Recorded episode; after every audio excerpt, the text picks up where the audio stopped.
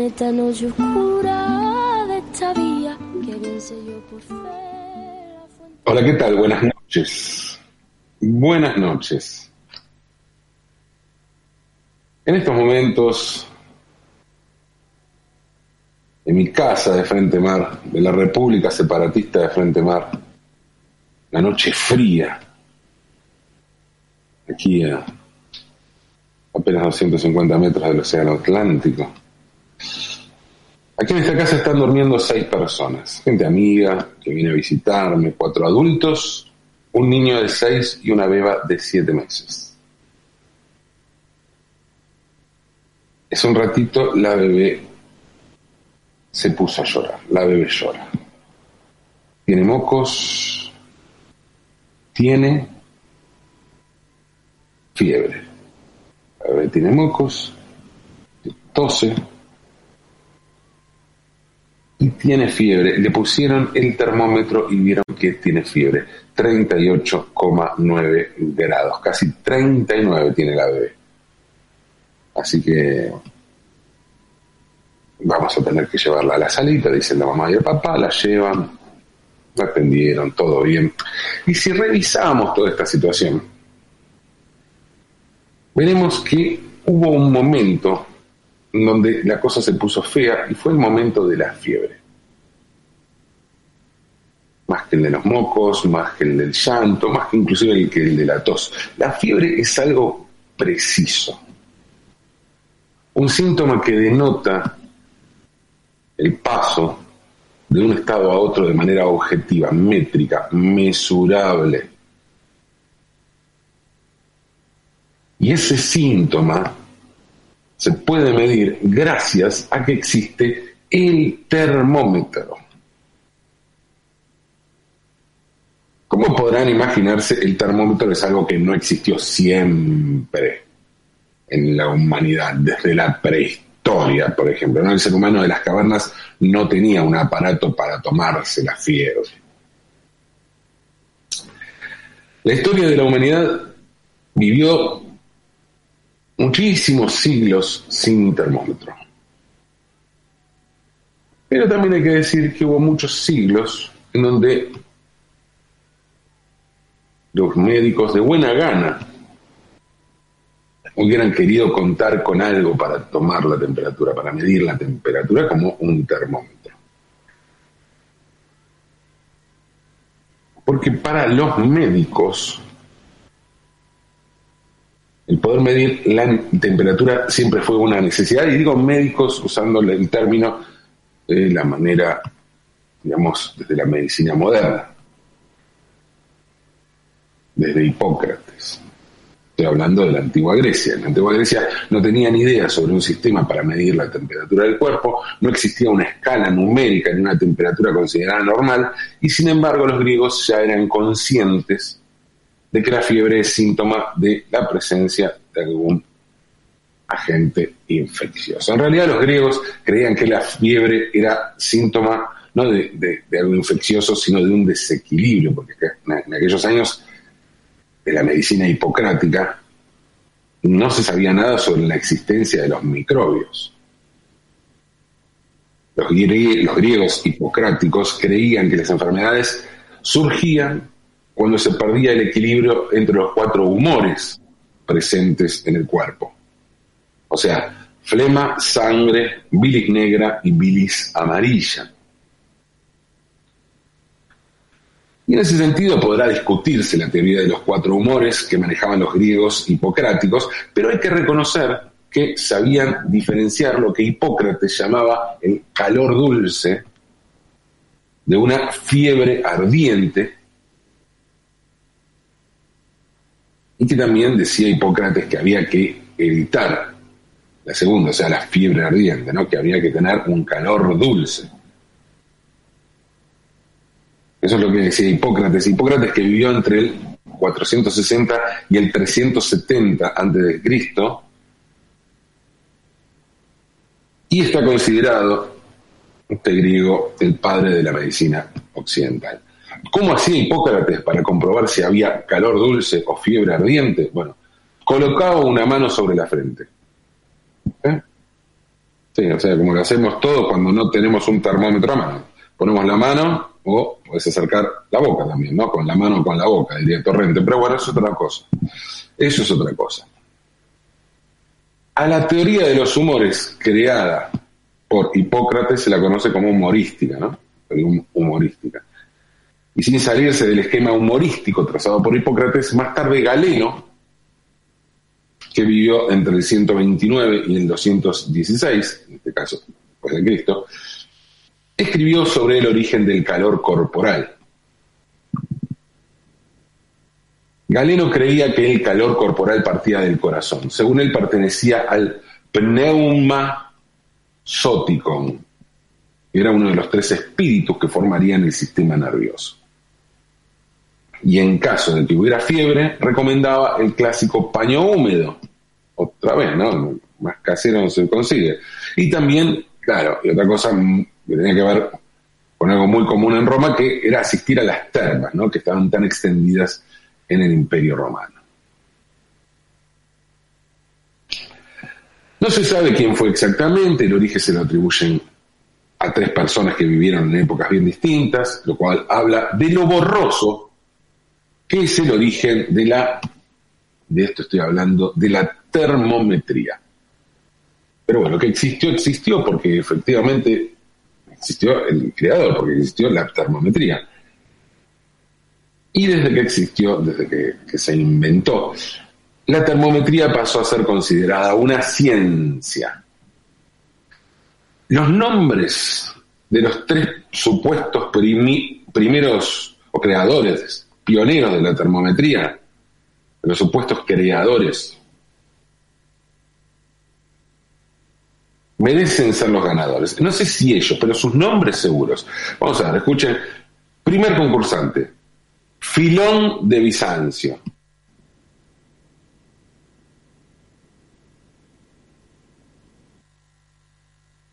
Segundo concursante, Herón de Alejandría, Herón con H, Perón, sino Herón con H, de Alejandría, que vivió entre el 10 y el 70 después de Cristo, con lo cual es un muchacho joven. Y tercer concursante, y el mejor, no quiero con esto condicionar a nadie, pero Empédocles de Agrigento, que vivió entre el 494 y el 430 y 494 y 434 antes de Cristo. O sea que es un señor muy mayor, Empédocles de Agrigento. Por el momento no hay un ganador, lo único que se sabe es que uno de estos tres, o los tres, descubrieron las bases teóricas de la termometría, y lo que averiguaron, ¿por qué se los considera fundadores de la termometría? Porque lo que averiguaron que, es que el calor dilata cualquier sustancia, incluido el aire, y que el frío hace lo contrario. Sea, achica. Hoy eso puede parecer un poco básico, pero básica también es la rueda. Hoy sabemos que eso que descubrieron Filón, Herón o Empédocles se debe a que los átomos que forman un cuerpo vibran de forma natural. Si ese cuerpo experimenta calor, aumenta su energía cinética, de modo que se exagera esta vibración. A su vez, al moverse más rápido las moléculas, grupos de al menos dos átomos, la distancia entre ellas crece y también crece el volumen del objeto o sustancia que sea. Existen motivos para pensar que hubo prototipos anteriores de aparatos para intentar medir la temperatura. Sin embargo, históricamente, se consideró que fue Galileo Galilei el que en 1592 creó lo que podría ser, lo van a encontrar como termómetro. En realidad tomó ese principio y lo usó para crear el primer termoscopio un termoscopio no es exactamente un termómetro, pero bueno, es, es el paso anterior y es lo más parecido que se hizo técnicamente. Podría ser así. El termoscopio era un tubo de vidrio con una ampolla en uno de los extremos y una, apertura en el otro, y se colocaba verticalmente en un balde lleno de agua. Eh, los cambios en la densidad del aire contenido en la ampolla provocaban un efecto o bien de succión o bien de presión negativa haciendo subir o bajar el líquido en el interior del tubo. El invento de Galileo tenía una, alguna falla porque no tuvo en cuenta que la presión atmosférica eh, era una variable que influye en el agua y este problema lo solucionó Fernando II de Medici, que vivió entre 1610 y 1670, el gran duque de Toscana y protector de Galileo Galilei. O sea, estaba muy sacado, ¿no? Y basándose en los dibujos de José Solomón del Medigo, era un alumno de, Galileo, fabricó ahora sí el primer termómetro de la historia. Así que bueno, Galileo podría ser considerado tranquilamente el creador, el precursor del termómetro. La diferencia con este agregado es que el termómetro además eh, de solucionar el, el tema de la presión atmosférica, incluía también una, escala de valores, o sea, la posibilidad de medir con números. No es solo el agua que se transporta, sino hasta dónde llega, ¿no? Poder medir. A diferencia de Galileo, que no puso ningún número. Claro que estos números no son como ahora, donde hay patrones, donde hay un patrón. Estos no respondían a un patrón universal, sino a lo que cada, a cada fabricante le parecía. Y claro, después de Galileo aparecieron muchos, muchos fueron los que se lanzaron a diseñar termómetros, muchos fabricantes aparecieron. Hoy si buscan en la web termómetro de Galileo, lo primero que les va a salir es que existen termómetros fabricados actualmente de acuerdo a aquellas reglas que se pueden comprar en el mercado libre. Pero bueno, volvamos a un mundo previo al del comercio electrónico. Los termómetros fueron apareciendo con algunas variantes en su funcionamiento, practicidad o diseño. Muchos nuevos inventores trabajaban para lograr el invento de reinventar aquello que era el invento del termómetro. Algunos tenían números, otros no, y cada fabricante hacía la suya, hasta que en 1724 un ingeniero alemán propuso un número de consenso, Usó como base una mezcla de agua y sal de cloruro de armonio a partes iguales, cuyo punto de congelación situó como los 0 grados en su tabla. Y en relación con este valor, la temperatura corporal media de una persona rondaba los 96 grados y la de la congelación del agua los 32. Este ingeniero alemán se llamaba Daniel Gabriel Fahrenheit, que vivió entre 1686 y 1734. Fahrenheit pasó a la historia porque la gradación que ideó, que lleva su nombre, los grados Fahrenheit. Pero Fahrenheit legó a la humanidad un invento mucho más extraordinario que la medición en los grados, que es el termómetro de mercurio. Y claro, aquí hay una cuestión de practicidad. Eh, se había encontrado el método de medir, pero no se había encontrado la sustancia. Se probó con muchísimas cosas. Se comprobó, por ejemplo, que el alcohol tiene un coeficiente de expansión mayor que el del agua, y es por eso que, un, que un inventor llegó a patentar el termómetro de Brandy, un termómetro de Brandy, hicieron y patentaron en la búsqueda de algo que fuera más preciso para medir la temperatura. Fahrenheit descubrió que el mercurio es un metal que, al igual que el alcohol, tiene un coeficiente de expansión mayor que el del agua, es decir, que un cambio sutil de densidad ocasiona un movimiento drástico del líquido, evidenciando mejor su aumento o reducción. Y los termómetros de mercurio pasaron a ser utilizados inmediatamente en todo el mundo los termómetros, pero la numeración Fahrenheit, en cambio, solo se utiliza en los países anglosajones. Como en la mayor parte del planeta, del resto del planeta, en la Argentina utilizamos un sistema métrico creado por el sueco Anders Celsius, que vivió entre 1701 y 1744. Celsius creía que la escala numérica de Fahrenheit era un poco rebuscada y se puso a buscar cifras más redondas. Entonces diseñó una escala en la que el cero equivalía al punto de ebullición del agua a nivel del mar y el 100 equivalía al de la congelación, o sea, exactamente a la inversa, totalmente a la inversa de cómo lo medimos hoy. cero. El punto de ebullición a 0 grados hierve y a 100 se congela. Bueno, los grados Celsius tienen los números creados por Celsius, pero a la inversa, tal como propuso el científico Carlos Linneo, también sueco, que vivió entre 1707 y 1778. Carlos Linneo o Carl Nilsson Linnaeus en sueco, fue un naturalista muy importante que fue el inventor del sistema de nomenclatura binomial para clasificar las especies. ¿Qué, es esto? Bueno, es ese que se usa con una conjunción de género y epíteto, y epíteto en latín. ¿Sí? Conjunción de género y epíteto en latín. Por ejemplo, canis lupus. Ese tipo de denominación la inventó este Carlos Linneo, que además dio vuelta los grados Celsius. O sea, no sé si era un gran científico, ¿no?